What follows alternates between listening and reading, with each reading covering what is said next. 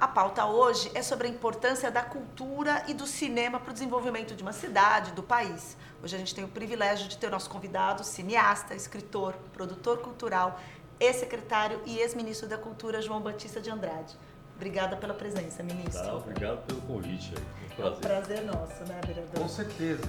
Uma grande honra, um expert para falar desse assunto que é tão importante.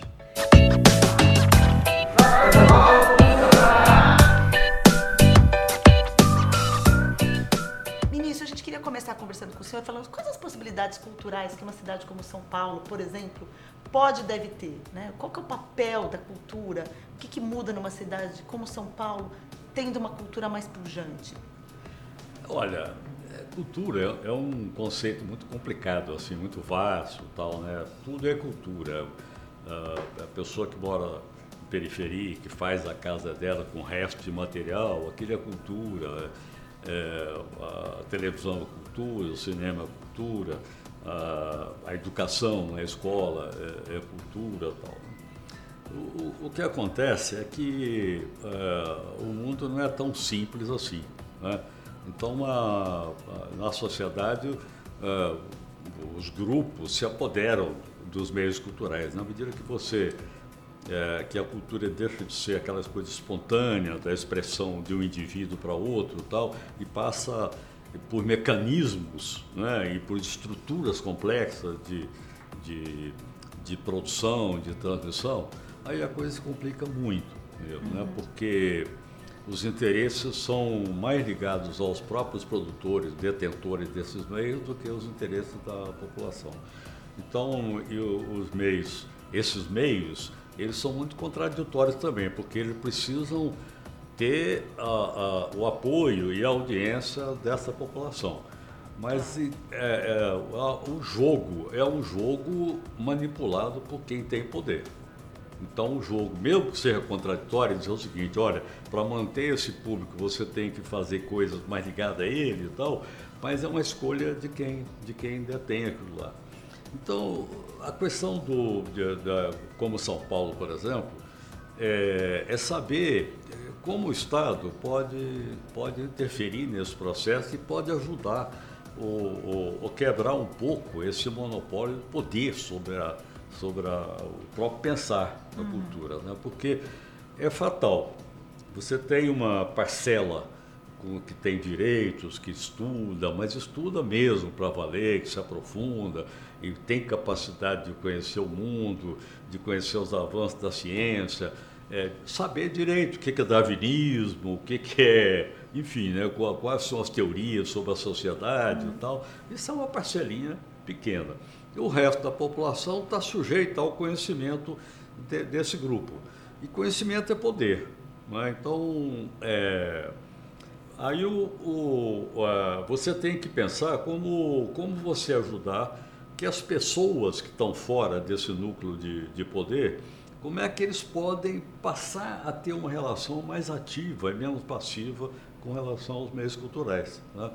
Então, é, há, há um medo muito grande, por, mais porque uma trombada entre a ideia de um Estado, de um estado é, é, totalizante, uhum. né? um Estado interventor, e uma política estatal tal, e o liberalismo. Nós estamos vivendo nesse momento agora, esse embate. Né? O, o que as pessoas percebem é que não, nenhum deles supre o completo, porque a, a experiência de concentração do, do poder cultural é, na, na mão do Estado o, o, Estado, às vezes eu falo, o Estado tem nome, sobrenome, CPF, RG e tal. Né? São pessoas, são grupos né, determinados tal. Acaba virando uma, um direcionamento cultural. Né? Por outro lado, o liberalismo, o liberalismo vai fazer, o liberalismo total, ele vai fortalecer a ideia de que a cultura é um poder. De, e, e é um poder exercido por quem, quem tem os mecanismos de produção e de distribuição cultural. Aí nós sabemos, aí são as empresas. Eu, eu não acho que elas são más em si, eu sou contra esse tipo de ideia. Sim. São contraditórias, mas o problema é, é, é, o, é o conjunto, como é que uma coisa interage com a outra. Né? Como a liberdade individual de criar, de auferir e tal, se choca com, a, com o poder que, que os grupos detentores dos mecanismos culturais têm sobre ele. Né? Então, o Estado eh, tem que ficar um pouco ali, quer dizer, deixar um, dar uma, uma, uma certa liberdade para a atuação do ser humano, para os próprios empresários e tal, mas tem que saber que a, a maior parte da população está submetida, não está participando. Né? Então é importante que haja uma ação. Então o Estado vai suprir essa necessidade. São Paulo tem um, no Estado tem a, a, lei que eu criei mesmo, né, que é o uhum. PROAC, que é uma lei Exatamente. importante no Estado, é a primeira lei de fato de, de, de cultura né, é, em São Paulo. E no município já não tem. Foi até criado um, uma lei, foi, foi colocado para discussão, mas eu acho que não foi, não, não chegou a ser instalado, que era baseada no PROAC. Ia se chamar é, PRONAC ou PROMAC, PROMAC era municipal, né? Baseado na, no PROAC. Mas eu acho que não foi, não foi para frente e tal. Não sei se é o caso. O PROAC no Estado é, deu certo, mas eu, eu, o resto eu não sei. E é, é importante porque no mundo hoje, isso é, é consenso internacional. Quer dizer, a liberdade de expressão, ela fica totalmente comprometida quando você fica só dependendo da iniciativa privada. Claro. Claro só, porque são grandes grupos, você não sabe nem quem é dono. Não existe esse negócio do dono, são grupos gigantescos que você não consegue falar nem com o terceiro, quarto escalão, você já fala com a periferia dele. É quem atende o telefone né, e desliga também a hora que quer e tal. Então, é um poder muito grande assim, sobre, a, sobre a cultura. Né? O Estado tem que ter coragem de falar, não, daqui, a partir desse, desse, desse é, núcleo de, que tem o, o poder pessoal com relação à cultura, ali nós vamos ajudar. Né? não é uma coisa fácil. Você tem que pesar, você não pode ser paternalista, não é? mas você tem que deixar claro para a população que você está ajudando a, a, as pessoas a terem acesso às coisas. É, no caso, quais as políticas municipais que a gente tem hoje que, que oferecem esse, essas opções para a população, Caio? Olha, eu acho que a gente tem que aproveitar a presença do João. O momento que o Brasil vive é muito, muito sério, na minha visão, porque a cultura ela está no mesmo patamar de importância que educação e esporte. Eu não tenho a menor dúvida disso, porque a educação apartada da cultura ela não vai dar uma formação completa, os horizontes e as alternativas daquele ser em formação para ele escolher o caminho que seguir. No Brasil a gente trata artista como vagabundo, músico, ator, atrizes artistas da pintura, das artes plásticas, a gente não tem essa cultura de valorizar é, como política pública permanente, varia conforme governo. E agora, por questão ideológica, a gente tem sofrido muito é, ataques a programas culturais, fomento com esse liberalismo de folhetim, que é um liberalismo de fachada. Ele não tem. Você pensar num liberalismo, a liberdade plena só vem quando o indivíduo tem autonomia econômica. Se ele está totalmente excluído na miséria, ele não vai ter liberdade nunca, porque não vai nunca poder escolher o que fazer com um emprego, um salário e poder dar um caminho para a vida dele. Então, liberalismo de verdade é quando você tem desenvolvimento econômico. E para isso tem que ter desenvolvimento cultural, porque um jovem que nasce numa quebrada de periferia e só vê tragédia, problema, dificuldade, ele vai ter duas opções. Ou vai ter o crime organizado ou vai ter a igreja. É, então eu acho que você tem que acrescentar nesse cardápio a formação cultural, artística, musical, dança, pintura tudo mais, o esporte, porque isso vai dar um combo de formação de princípios e valores. E no caso da cidade de São Paulo, acho que era assim também no estado e é em nível federal, o orçamento da cultura não chega nem a 1,5%. É um orçamento diminuto. É. E geralmente quem está na política quer interferir no mérito ideológico da arte. Isso não pode acontecer em hipótese alguma. É o que o João falou, a arte tem que ser livre. A gente está falando, ministro, muito do, do, poder da cultura. E aí eu fico imaginando, vereador, como é que a gente faz para ter esse acesso à cultura com toda a sua plenitude, principalmente na área de periferia, que ainda hoje ela sofre um pouco da, de, né, defasagem de opções culturais. O que, que o poder público tem que fazer para ajudar? Eu acho que, em primeiro lugar, a gente tem que ter consciência que a cultura existe na periferia. O problema é, é espaço e fomento para que ela se expresse, para que ela se diversifique se amplie. A gente tem o exemplo das fábricas de cultura, que aqui na cidade de São Paulo, o governo do estado conseguiu criar espaços que são oásis de produção cultural, de desenvolvimento cultural, formação, que é um custo muito baixo para um resultado amplo, amplíssimo. E hoje, com a, com a facilidade que a tecnologia da informação nos dá, com as redes sociais e tudo mais, é, você difunde muito mais fácil. Então, a gente tem que ter esse olhar. Eu acho que o jovem, é, cada vez mais cedo, ele está apto a discutir temas complexos, discutir política e, e apreciar e participar de uma vida cultural mais rica. A gente não pode subestimar. Então, acho que nível municipal, a gente tem que usar os céus como polo de desenvolvimento de cultura e de fomento. A gente tem que prestigiar o uso de emenda parlamentar para formação cultural, aula de música, aula de dança, tudo isso eu acho que é muito válido e muda a vida de uma criança, de um jovem. E a gente tem que ter equipamentos como as fábricas de cultura é, em maior quantidade e com acesso mesmo.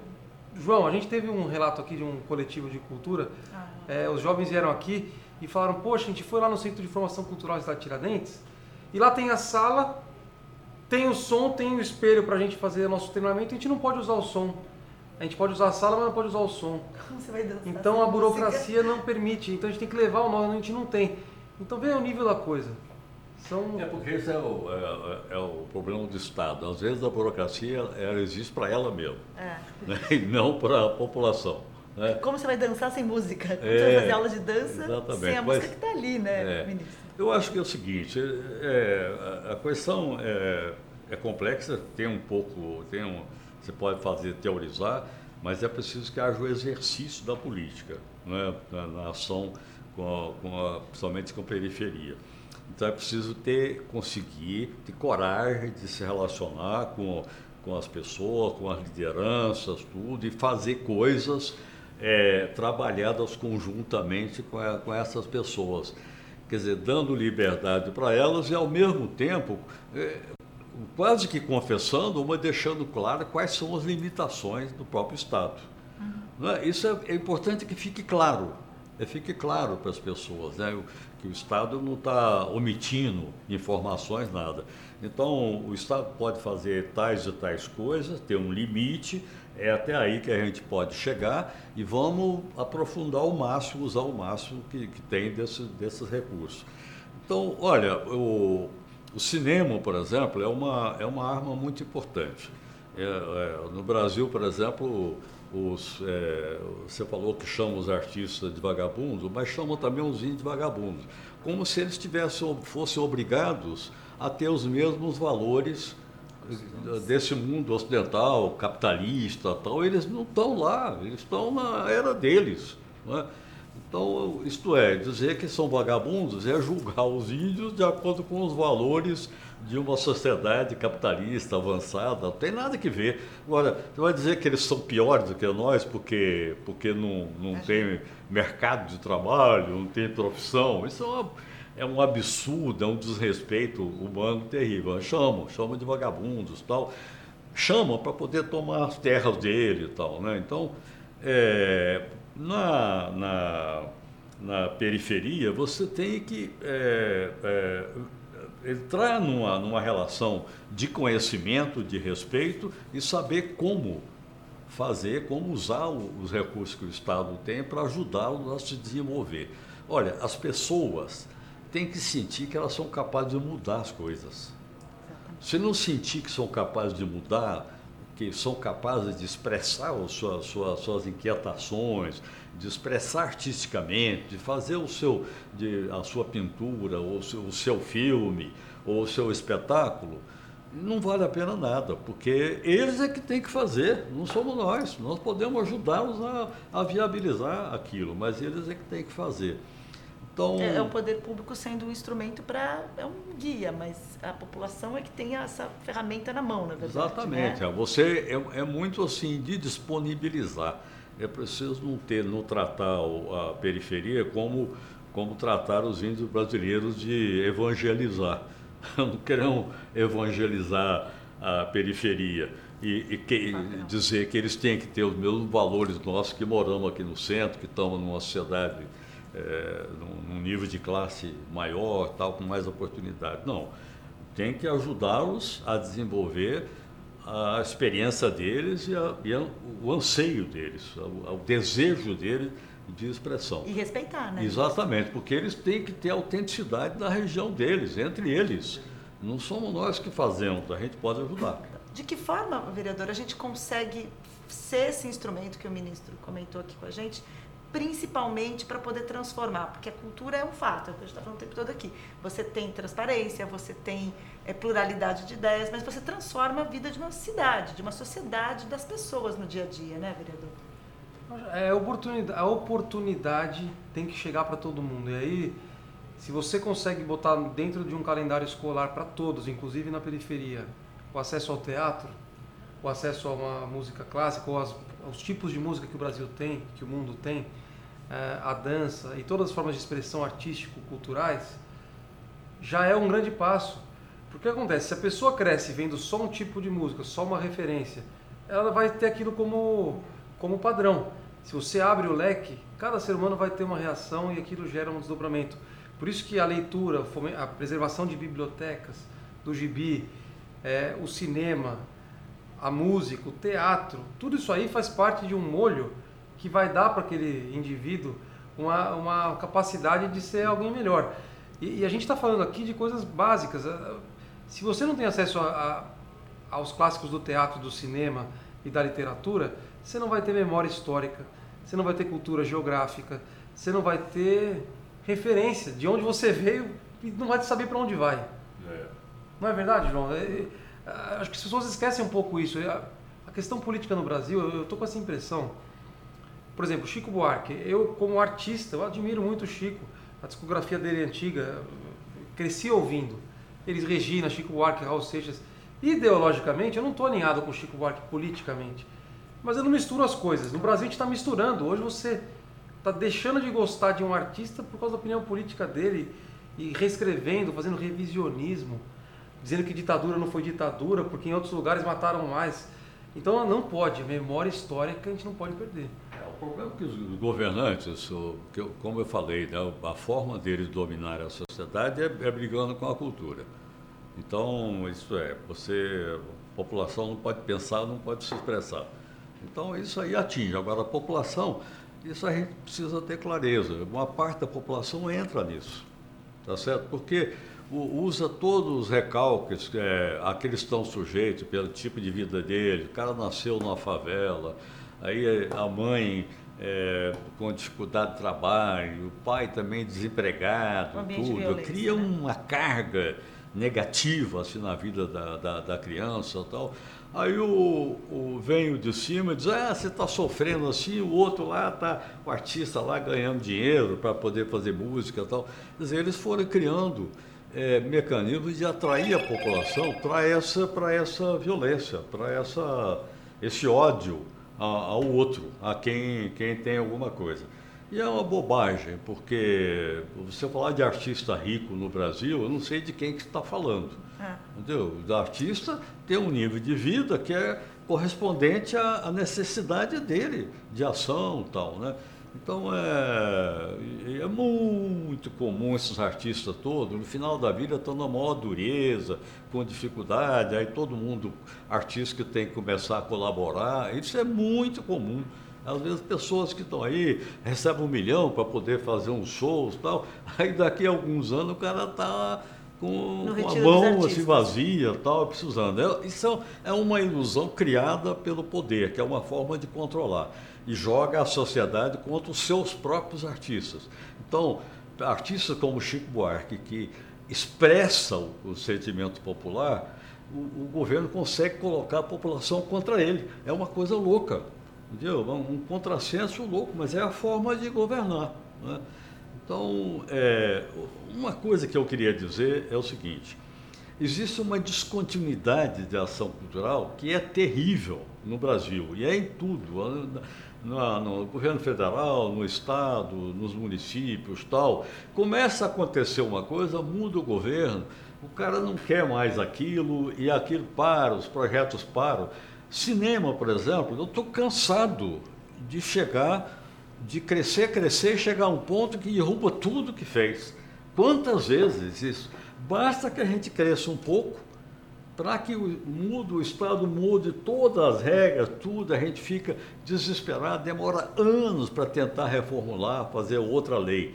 E nesse período a gente vai perdendo tudo. Olha, a, a, quando tinha a Embrafilme, nos anos 70, 70, 80 e tal, no, nos anos 80, nós ocupávamos 140 dias por ano do mercado cinematográfico no Brasil. 140 dias por ano significa o quê? 30 e pouco por cento do, do mercado. A média na América Latina não chega a 10%, é, deve ser 7% de ocupação do mercado. No México estava 5%. É, então, é, é, é, o, a gente ter chegado a esse nível, quase 40%, era impressionante. Mas batata, a gente chegou ali, veio Collor, acabou com a Embrafilme, acabou com o órgão legislador, a Ancine, a gente foi lá para zero. Sabe o que, que é ir de, de, de, de uma, uma ocupação tão grande dessa e para zero? Foi para zero, não tinha filme para exibir. Então, anos, quase uma década, para formatar de novo uma política cinematográfica. Aí foi criada a Ancine, tá e tal. O que está acontecendo agora? Nós estamos produzindo 140 filmes por ano. A moçada está entrando e aprendendo o cinema, com muita dificuldade ainda, porque é muito jovem, né?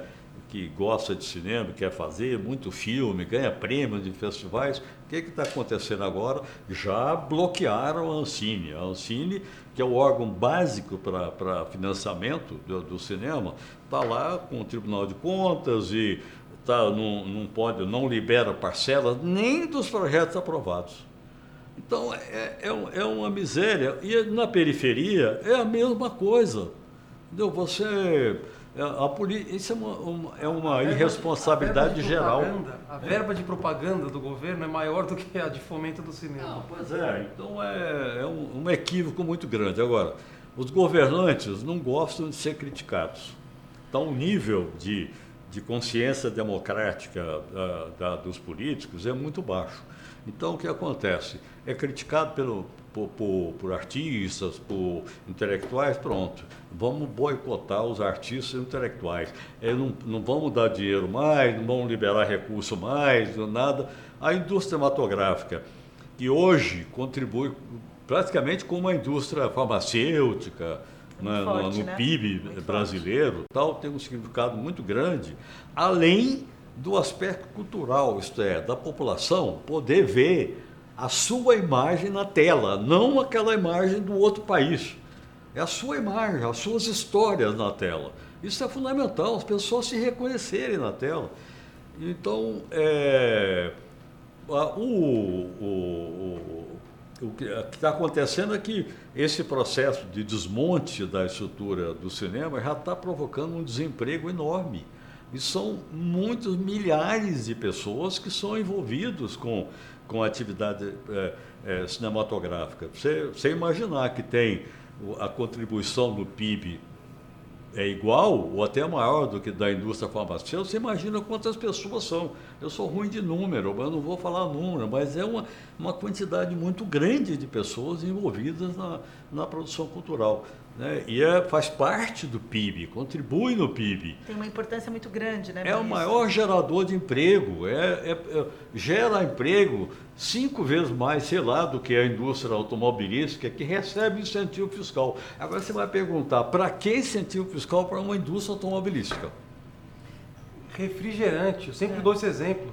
Refrigerante gera diabetes, obesidade e encarece o SUS e recebe não só incentivo, como perdão de dívida. O Refis é. último aí foi uma, uma bolada para Dolly, Coca-Cola, etc. E aí os caras vêm falar da verba da Lei Rouanet. Agora parece que vai ser limitado a um milhão. É. O projeto, eles pegam o exemplo do Luan Santana, Cláudia Leite lá, sempre tem um espantalho para é. detonar uma política pública. Agora eu pergunto, João, países que a gente se espelha com um modelo de sucesso capitalista, Canadá, Estados Unidos, como que eles fazem com a cultura? Eles investem pouco? Nossa senhora, investimento brutal. Eu vou dar um exemplo só.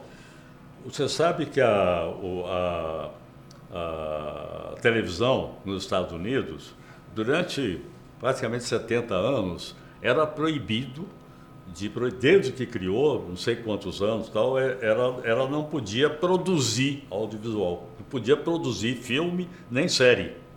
Quem produzia era a indústria cinematográfica. Você imagina, dos anos 50, parece que eu, eu falei 70, eu não sei quantos anos, provavelmente os 50 anos, tal, que essa vigorou. Então, a, a, quanto que o cinema americano acumulou e ganhou tendo a televisão como meio para divulgar. Quer dizer, ela, o, a indústria cinematográfica era dona de parte da televisão, porque a televisão tinha que comprar os filmes e não podia produzir nem série, nada. Então, no Brasil, o que acontece? O, o cinema é, foi popular na época da, da chanchada, por exemplo, nos anos 50, era muito popular. Atores maravilhosos, como Anquito, Grande Otelo, Oscarito, né? esses a, a, cantores, os musicais, tá? era muito popular. Bom, a televisão veio, o que, que a televisão fez? Não abriu um milímetro de espaço na TV. Então a televisão veio sufocando o cinema. É o contrário do que aconteceu nos Estados Unidos, é o contrário do que aconteceu na Europa, que é uma experiência diferente. Nos Estados Unidos é um desenvolvimento puramente capitalista, só que eles pensaram de acordo com o sistema. Você não pode é, criar uma banca de jornal numa cidade do interior, a única banca, faz um, um, um, um, edital tal para criar uma colocar uma banca de jornal no centro da cidade. Aí ganha o cara que é dono de um dos jornais. Tem três jornais. Aí o, o, o cara que é dono de um jornal ganha a banca e só coloca o jornal dele na banca. A televisão é assim. Aqui no Brasil é assim. Então, nos Estados Unidos, não. A televisão tinha que comprar da indústria cinematográfica. Como é que foi na Europa? Na Europa, as TVs nasceram do Estado. Então, elas eram estatais, as TVs. Quando houve a privatização, o que, que, o, que, que os governos fizeram? Eles privatizavam e eles eram obrigados a aplicar uma parte da, da, dos rendimentos no desenvolvimento da indústria cinematográfica europeia.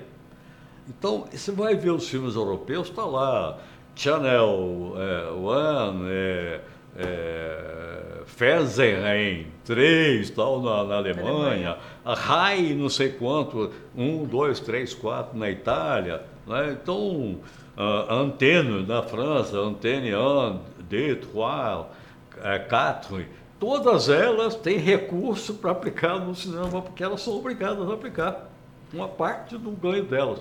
Aqui no Brasil, não. A TV vem, se apropria do que o cinema tem, dos técnicos, dos atores, tudo, e, e fecha as portas para o cinema brasileiro. Dizer, não, não, é difícil uma cultura continuar existindo, uma expressão cultural se desenvolver com, com esse processo de destruição permanente. Ou é, periodicamente se destrói o que foi feito. Você ter que começar tudo do zero de novo. João, que, como é que você vê, por exemplo, essa onda do streaming, por exemplo, Netflix? O Netflix hoje está produzindo conteúdos para, os países onde ele tem audiência. Então ele produz conteúdo nacional para o Brasil, produz mexicano para o México. Então ele percebeu que essa coisa de toda vez trazer o importado, enfiar a goela abaixo, dublado ou legendado, não funciona. Então ele está produzindo séries e conteúdos para os países, que era um papel que deveria ter sido feito talvez por fomento da, do próprio país interessado. E, é. Só que, por até uma questão de mercado, você não quer só ver o outro povo o tempo todo, você quer se ver na tela. É. Então eu, vejo Olha, que tem uma, tem uma, uma adaptação, talvez uma, uma é, é acomodação. eu, eu, vou dizer uma coisa, quando eu assumi o ministério, pouco tempo lá, né, depois da saída do Roberto, eu deixei pronto lá com a Ancine, um estudo com a Ancine, um estudo feito pelo Conselho Superior de Cinema e tal, para poder regulamentar a atividade do streaming, que é essa, essa é, é, chamado vídeo on demand e tal, que é tipo Netflix, Now tal. Então deixei pronto.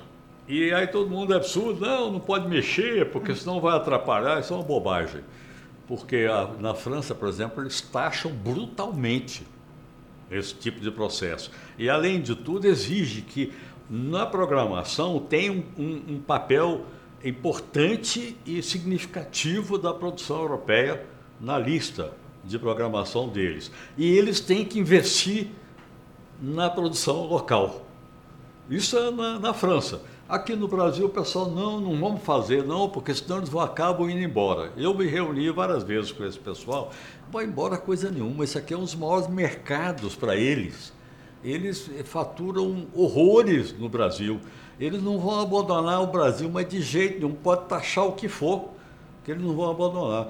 Então, o que acontece? Nós estamos entregando o mercado cinematográfico para eles sem receber nada, de graça. Meu grande sonho é que a virada cultural seja o grande palco, a apoteose de um festival permanente anual na cidade. Então você faz o festival cultural ao longo do ano, em todas as modalidades e vertentes, e a virada é o grande palco dos finalistas. E aí você pode trazer artistas consagrados para levar o público. Mas é isso, porque você gera uma coisa que não é episódica, não é trazer a Daniela Mercury para o povo é. ver de graça. É fazer uma grande festa com resultado. É dar o espaço que a cultura merece, né? A gente teria que ficar mais meia hora, muito mais tempo falando sobre isso, mas então vamos ficar para o próximo capítulo, para a próxima vez, tá bom, ministro? Muito obrigada. É um prazer ter o senhor aqui com a gente, né, vereador? Sempre, uma honra. O João podia dar uma aula aqui para a gente mais uma hora, falar, falou de cinema um pouquinho, falar de música, teatro, falar da, da, das fábricas de cultura também, que ele é. teve a oportunidade de, de, implementar. É, foi eu que, na verdade, tirei o embaraço que tinha aquele projeto, que não andava para frente. Eu que criei a comissão e conseguimos desembaralhar e tocar o projeto. Aí eu saí. Em dezembro, o, o outro secretário inaugurou, e acho que em março inaugurou o primeiro. Mas o legado ficou, né, ministro? Que é o que importa. o legado foi. Muito Mas, obrigada, viu, ministro? Tá. É um prazer para todos nós. Tá bom, e que a cultura seja, esteja sempre presente para todos nós. Obrigado a vocês.